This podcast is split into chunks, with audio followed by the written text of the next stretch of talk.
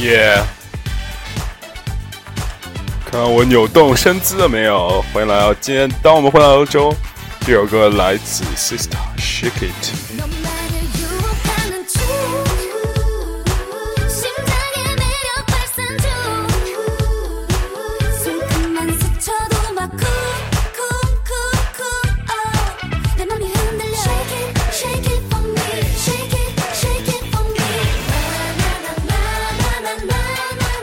娜娜，娜娜，欢迎大家关注我们的微信公众平台。当我们混到欧洲的麦麦 Max，我们终于被微信邀请可以开通赞赏功能了。但是由于本人没有我个人的银行卡，我银行卡由于太懒，还是天津的，导致就是我在郑州的时候发现没办法改那个预留电话，唉。呜呜呜，所以就一直没有改，非常就是我验证的那个手机现在已经是八百年都用不上那个手机了，所以导致，哎，我们的暂时赞赏功能一时半会儿没有开通。但是我们作为一个将近一千人的这个公众平台，是不是？然后正在稳步的增长当中，是吧？然后又开通了赞赏功能，我们这个更加支持大家发展，所以希望大家这个这个这个是吧？有有这个投稿的同学五湖四海是吧？可以加入我们，对不对？然后由于我们之前微信群的功能都暂停了，因为我需要一个专职人员来拉人入群，我看好多人都想加入，啊、我已经看见你们了，但是。这个这个这这这这是吧？还要等一段时间。我们今天主题是什么呢？就是聊继续聊圣诞节啊。我们上一期这个干货篇聊完之后，这一期我们终于来到大家喜闻乐见的情感篇。我们先听完这首歌，换一段音乐，开始今天情感篇。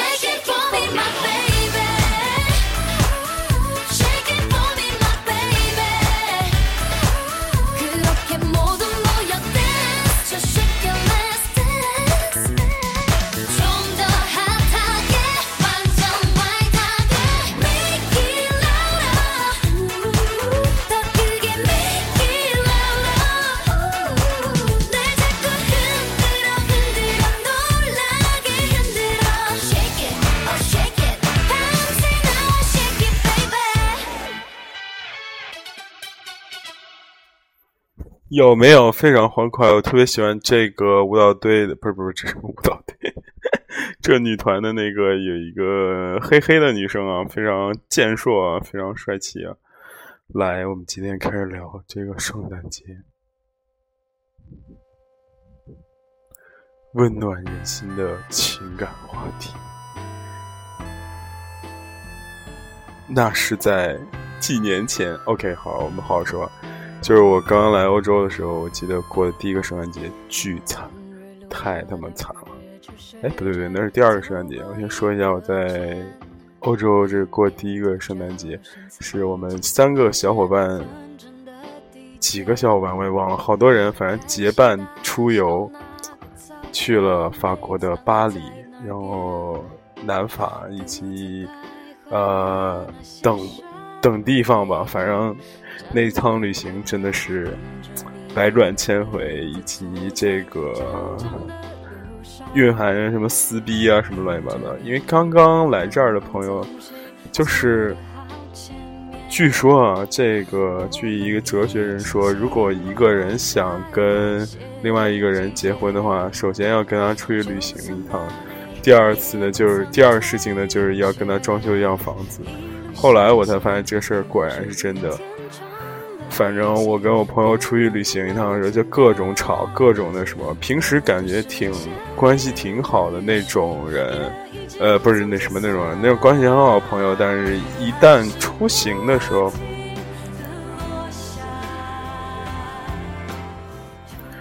这个矛盾就很容易激化。比方说，我们刚刚来欧洲的时候，就怎么说，也不是说很拮据吧，生活很拮据，并不是说现在就很荒淫，就现在也很拮据，但是感觉就知道大概一个量什么的。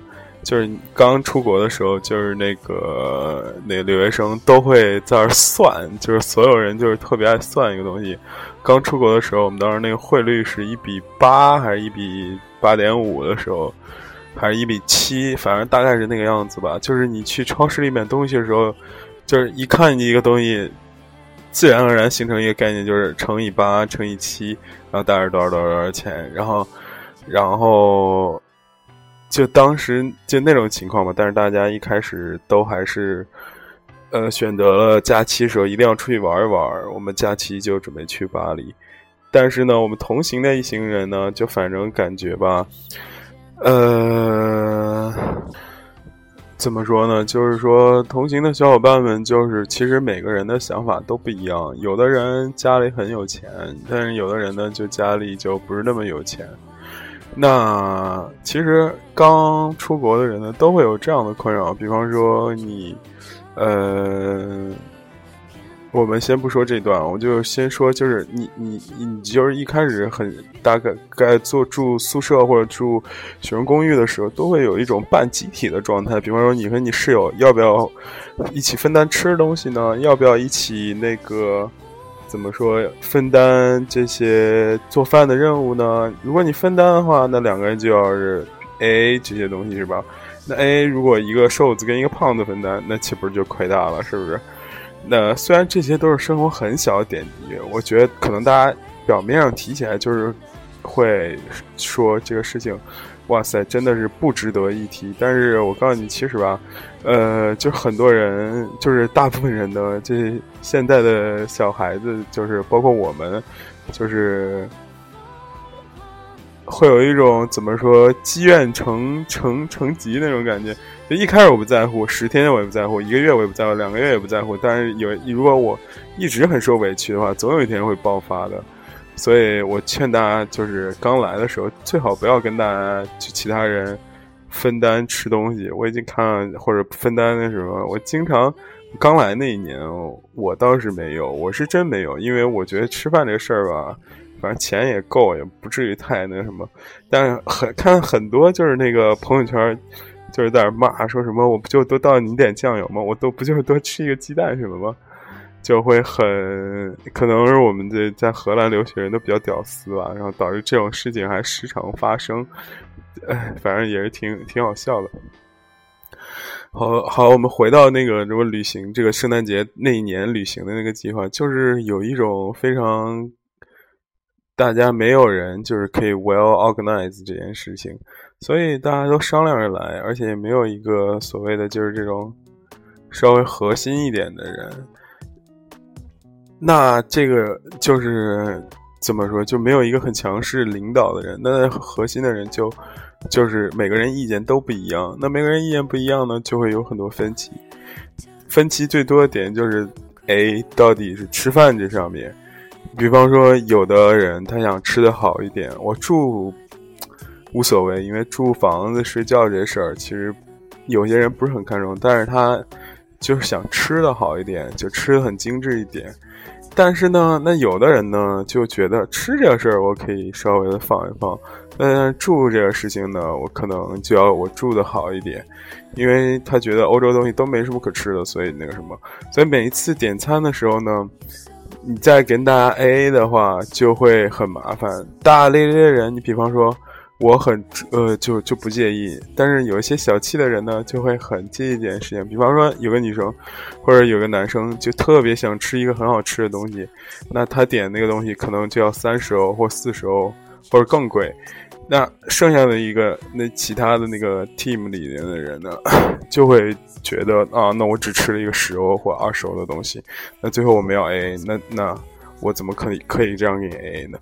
那我就要记账或者怎么样，哇，就反正很麻烦，就弄得最后其实旅游搞得好像宫心计一样，就是反正一点也不浪漫，而且那一年的，呃，我记得好像旅途中一个小伙伴和另一个伙伴大吵了一架，然后就导致在这种寒冷的这个冬天里，这个真的就是雪上加霜啊。那也是我第一次出旅门旅行，还好我到南法的时候碰到了我同学，然后我就住在我同学家，然后他去别住别人家住了，然后就远离了这个纷争，而且南法确实我觉得还是很美的。然后，呃，他又带我们吃了很多好吃的，然后又去了很多高大上的地方，而且也是去了类似于这个影展、戛纳影展那些地方，然后觉得哇塞，那一趟。就是旅途之中，嗯，到最后反而是越来越好。就是刚开始的时候有一些小分歧，然后啪大吵了一架，然后最后大家就是那种特别和谐，然后就觉得相逢一笑泯恩仇，哎，感觉好像谈恋爱，然后也是这样，就是我操，两个很装的人，然后就是不肯。更进一步的时候，就需要大吵一架，最后又就互相撕扯衣服，在床上翻滚，是吧？哎，最后就是那进入了这个比较那个更更加感情增深的这个怎么说吧，情绪吧。我每到这种圣诞节开始的这个季节呢，我这个人就变得十分敏感。为什么呢？因为圣诞节过完就是。新年就是这一年就告别了，然后新年过完了之后，又马上就到我的生日，就等于说三个节连过，然后就你突然一下子感觉哇塞，一下搞好好像老了三岁。十二圣诞节的时候，你感觉这已经过了一次，就类似于这个年了，呃，过年倒数的时候又过一次，然后他妈过生日的时候，你他妈又老一岁，感觉就是特别不爽。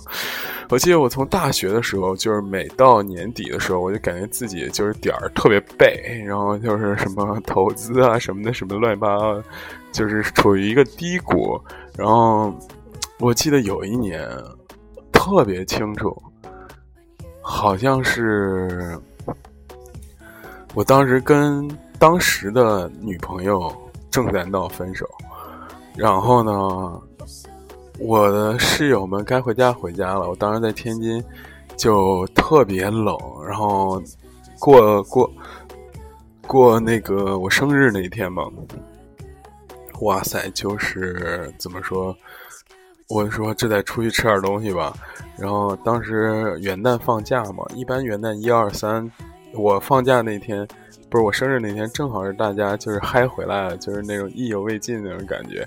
然后我一个人蓬头垢面就出来去买了包泡面，我其实还是鲜虾鱼板面。从那个食堂往宿舍走的时候，他妈的正好又碰见前女友，然后他还嘲笑我一下，就说什么：“哎呀，今天过生日了，还吃泡面啊，还挺节省的。”我当时我的反正就被各种奚落。对，哎，那位大概就是这样吧。那去年的时候，哇塞，更惨。我当时是跟当时的房东闹得特别厉害，因为那房东荷兰，大家大家这个怎么说？嗯，就是各种吵，各种闹。然后因为他是那个华裔，他家又比较新又比较大，是那种三层的那种复式嘛，然后。导致他本人就特别爱惜他那个破房子，然后就天天让我打扫，我们打扫，然后天天那个什么，导致只要稍微乱一点，他又不能容忍那种。他自己也在那个房子一楼开公司，二楼、三楼租给我们住，就各种矛盾。大家也劝大家千万不要租这种房子。我当时也特别不爽，然后我当时更惨。圣诞节的时候，国外的这个超市呢是要。怎么说？放几天假的？嗯，我当时不知道这事儿。我得知这事儿的时候，超市他妈已经快关门了，就大部分的东西都已经被扫购一空了。我当时就买了一个大的那个圣诞这个外国人就是合家团圆用的那种圣诞大糕，没有大大面包吧？然后中间是有一个巨甜那种糖心儿，我靠，那种已经固体带状态的那种糖心儿，我当时我操，在那个三四天没有开门的圣诞假期，我就靠那个度日，哎，说起来也真是悲剧。圣诞节的感觉，我每一年我总觉得都是对我来说还是比较不愉快的。但是在到了那个跨年的时候，就会稍微好一点，是不是？有些事情就会心想事成，是吧？毕竟一年过去了，唉，想起当年在国内对岁月，当时和女朋友一起，就是我记得他第一次来找我的时候，就是还是在天津。然后，当年我们多年轻啊，都没吃过哈根达斯，然后买个哈根达斯两人吃一下，我靠，开心不行，是不是？哎，那号差不多就是这样。我们的圣诞故事会呢，不能不可能讲太多个人隐私，对不对？但是我们怎么说，是吧？还是要多聊一些，所以我在我的朋友圈和微博里发起了，还有我们微众平台上发起了大家讲述就是关于圣诞故事的事情。我给大家念几条这个比较非常有意思的，来自我们这个这个这这这个，哇塞！我觉得我们这个平台特别搞笑，因为每天都发超多的微信群。呃，已经发了超多这个东西。对我刚不知道说了没，就是大家，因为我们现在微信群现在已经暂停加新人了，不是因为别的，是觉得就是各种每一次开一个群人很多，然后过两天大家都抱着很有不同目的来了，但是吧，到最后就成了一个闲聊群，闲聊群，就是最后就。Don't know，就反正各种就导致最后连闲聊也没人聊了。我也不知道这，嗯，我进过很多大的群组，但是吧，也是这样的，就是一开始发一发吃喝的那些人比较那个什么。所以我觉得微信群其实是不是不是一个很好的大家聊天的场所呢？也不一定。对不对？好，我先分享一个这个这个这个这个呃，我们群里一个超级热辣火辣的这个辣妈，然后她这个这个这个嗯，比较有意思的事情吧。那天我们呃，我问他，我说圣诞节法国有什么好玩的啊？她对，他现在在巴黎住，然后他说这个问题怎么回答？我说想要什么就说什么。主要：“圣诞节是家人的节日，主要是各种和家人在一起。然后元旦就是各种和朋友聚会，没什么特殊。圣诞主要还是给孩子们开心的日子。然后他他生了三个娃啊，我觉得都特别好，我真觉得特别羡慕他，生了三个娃，老大、老二、老三，然后各种在我们群里秀幸福。”嗯，有什么什么传统项目没？他说说到好玩就是该滑雪。传统项目就是公司各种圣诞趴，然后和家人吃大餐，吃生蚝，吃鹅肝，喝香槟，吃吃吃喝喝喝。每年十二月我都是这样度过的，胖的不要不要的。还有会有无花果和面包，无花果的面包我的最爱，吃吃吃喝喝喝，反复反复。然后我说无花果面包听着就好吃。只是我说只喝过无花果酸奶，他说超好吃，只有圣诞期间会有，因为可以配鹅肝。然后我就问了他很好玩的问题，我问他鹅肝和鹅肝酱有什么区别？他说一分钟我在刷牙，一个手打字有点虐。好了，我经常我们经常说的，他的他说的是这样的啊，我们经常说的吃鹅肝其实吃的是鹅肝酱，但鹅肝可以。是可可以是生的鹅的肝，有更多的烹调方法。我们群里的燕哲就说：“妈的，一辈子只吃过猪肝。”然后他说：“比如说鹅肝可以煎着吃，煎鹅肝绝对美味。每面煎两到三分钟，通过通常用无花果来佐料，可以配鸭胸脯肉。”我说：“法国人在吃的方面太屌了。”我说：“还有喝酒。”然后他说。煎好鹅冠可以放在 panda piece 上吃，我不确定 panda piece 怎么翻译。然后他又说是一种发甜的面包，颜色比较深。i piece 是香料的意思，pan 是面包的意思。酒很重，比如呃酒很重要。然后他说吃生蚝的时候，你一定要有比较干的白葡萄酒啊，比较 dry 的然后白葡萄酒。但是吃鹅肝最好的就是发甜的白葡萄酒或者香槟。然后就给我们解释，把盖是法棍啊。圣诞节最常喝到酒是 Satani。在特尼是吧？嗯，波尔多地区的甜白葡萄酒，好的塞特赫尼不应该没有腻吧？塞特赫甜而不腻，真的是极品。热红酒，他给我们普及就是说，热红酒其实非常非常 low，用的，然后我说我觉得也是，用的红酒是比较差的红酒，但是适合冬天喝，因为加了很多香料，然后很容易上头。但是喝完之后就很有圣诞气氛，因为加香料都是以茴香和桂皮为主，圣诞是差不多的味道，他挺喜欢喝的。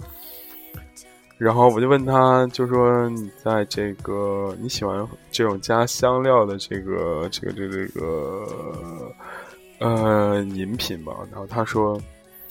当然，前提是要做的好的。有时候他自己在家做这种加香料的饮品，然后配着香料味道，其实很有节日感。OK，安德好，这是我们第一个圣诞故事，就是一个辣妈的故事啊，非常幸福，太幸福了。我觉得天天这个这个这个这个这个这个很那个什么，哎，很有意思，就是天天活得特别的充实吧。嗯，anyway，就是非常的怎么说，幸福写在脸上。不过我真觉得，其实大家多分享一些这样的事情，就是在群里，其实这样群就会更好的正能量发展下去。但是吧，有的时候大家就分享一些很无聊的事情，我就觉得，其实我不是说不开心吧，就觉得挺没劲的。但是吧，可能就是大家生活日常就是这样，所以没有办法。嗯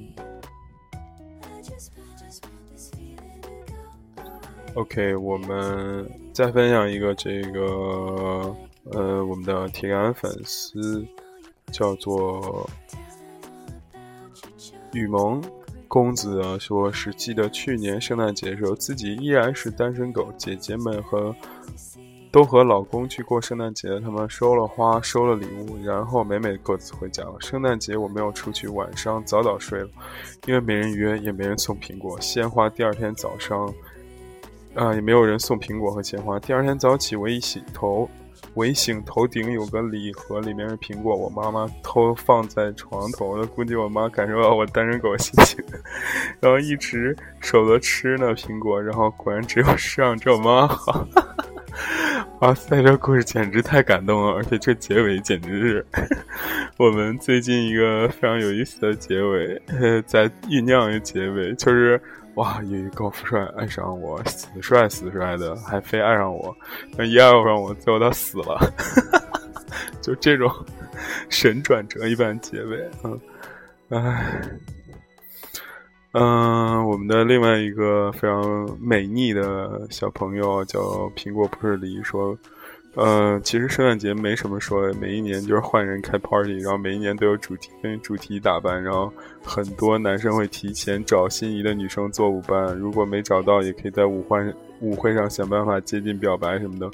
女生也可以抢男生，每年都是这样，经常看到女人撕逼，或者男生表白被拒，还是八卦，还能八卦到小三劈腿、心机婊或者大用情人的八卦。哎，这种，嗯。I don't know，就是感觉非常，因为我觉得，呃，之前有一个新闻说，社交媒体上有那种，呃，不是不是，法国、上海香港还有美国有几个地方会办那种社交名媛的成人 party，就是会真的请各种什么王子啊，或者什么各种公主啊，还有那些呃真正的社交上名媛，然后开这个 party 什么之类的。然后就是，我个人感觉中国的那个名媛就很难定义。其实你到国外名媛很好定义，就是因为你比方说你可以上起私立学校，然后父母确实很那个有钱，然后你从小生活那个什么，对不对？跟我同名的是吧？我的这个 大表哥，那个。扎克伯格，马克扎克 （Mark Zuckerberg） 是个新新的女儿，叫麦克斯，也叫麦克斯。这出生必然就是名媛啊，对不对？爹二十九岁的时候，他妈就四百多亿，还是三百多亿身家，美元的身家，千亿级富豪。我勒个擦！娶了一个巨丑的中国华裔啊，娶，但是是哈佛商学院，不是哈佛医学院的一个女的。每次，然后特别搞笑，这事儿吧。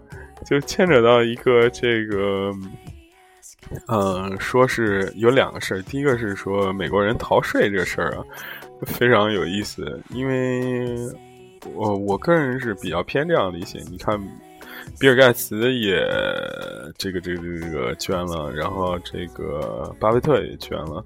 为什么呢？就是我觉得要美国有一个遗产税。你比方说，我有五百亿或者一千亿的钱，如果我要直接就给我儿子的话，咔咔邦一样就要砍砍掉很多很多的，所以这些富豪大部分情况下为了逃这个遗产税啊，然后就这个 这个就是使这种各种心机来来来来弄这个事儿。然后扎克伯格女儿刚生就宣布把所有的资产给捐了，所以就难免引引人遐想嘛。唉，第二个是这个麦麦克斯跟我的名字一模一样是，嗯，对，网上就有很多。第二事儿是，就是网上有很多那个有识之士，就天天写段子手那种人，我看他妈笑尿我了，就是模仿什么马云。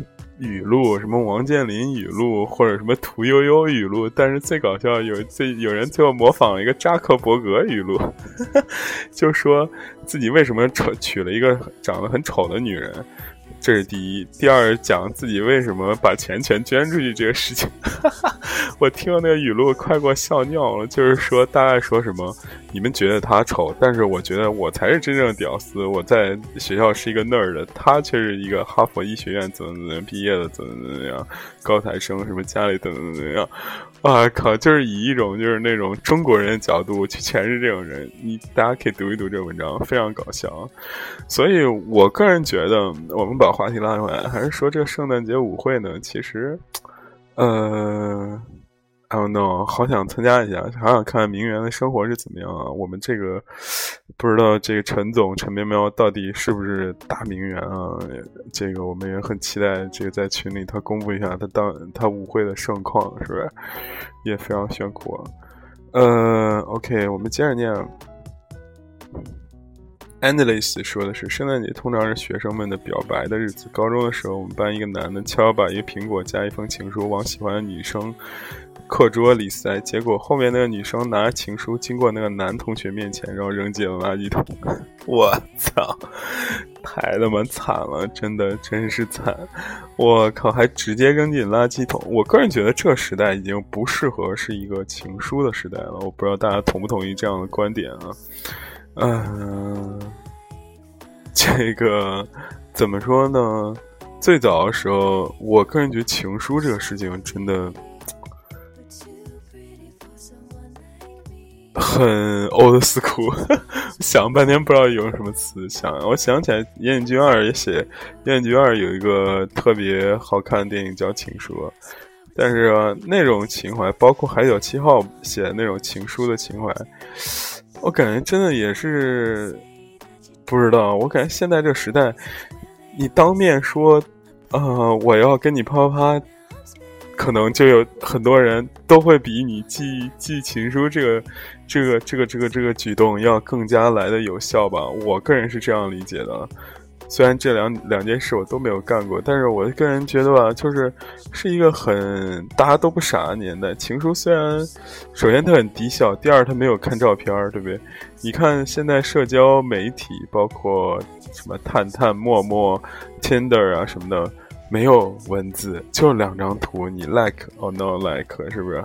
没了，对不对？我们这发生一段这种短暂的谈恋爱的机会的可能性是越来越提升，通过这些社交媒体。为什么？但它可能性不是，就是它为什么有这样大量的可能性呢？就是可能是因为就是人们对这个情感的媒体的不是不是什么情感的门槛进入呢，就要求的越来越低了。但是情书呢，却是一个非常细腻的东西啊。呃，我觉得其实喜欢复古或者 old school 的人呢，觉得这个情书这个东西可能不妨试一试。但是我个人觉得，这个男生呢，肯定是没有下对症下药，就是哇塞，刚塞进去就被人家看没看，直接连苹果带情书全扔了。可能这女生也是比较，嗯、跟他不是一类人吧，我只能这样说。OK，点横还是俩口，点横一点儿一横还是俩口，不知道，应该跟他名字有关关系。说圣诞节我每年都去喝，然后很多人开一间房，然后群体里的单身狗越来越少。这个我这个就特别好奇，我真真的这个不不不过多评价，真的感觉说的多了都是泪啊。啊，我们群里还有个警察叔叔，呃，说我的圣诞节故事，每年圣诞节我几乎都在值班中度过。看大家过节，我说句煽情话，大家别打我。我当时想，我这就是工作，为了大家舍小家，舍小家为大家，人民的好警察，我了个擦！嗯、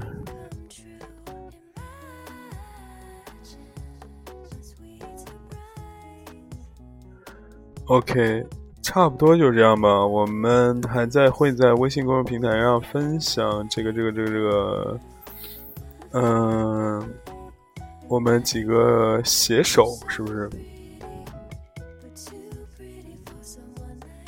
写的关于自己的圣诞小感情感小故事，然后有关于韩国圣诞节的，有关于自己非常细腻小故事的，我们会在微信公众后台每日推送，连推送好几天吧，应该会。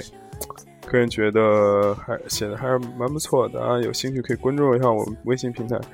虽然我们现在没没有自动打赏，但是有一推出了手动打赏环节，也是蛮不错的。希望大家可以喜欢，谢谢。今天节目应该就到这里，我们的圣诞故事会也就告一段落了。但是我们的更每日更新却不会停，是不是？我们从明天开始开启了我们这个年底吐槽大会的这个项目。哎，这个提前给大家做一个精彩预告，明天吐槽项目就是切勿找一个巨婴做朋友，是吧？然后后天的吐槽项目就是兄弟，你怎么还没红？我觉得这两个题目写的真是超贱，因为真的是哎，现今这是自嘲的这个一些资本吧，一些段子吧。最后送一首歌给大家，Let's do it 那些花儿，祝大家在圣诞节可以找到自己的那些花儿。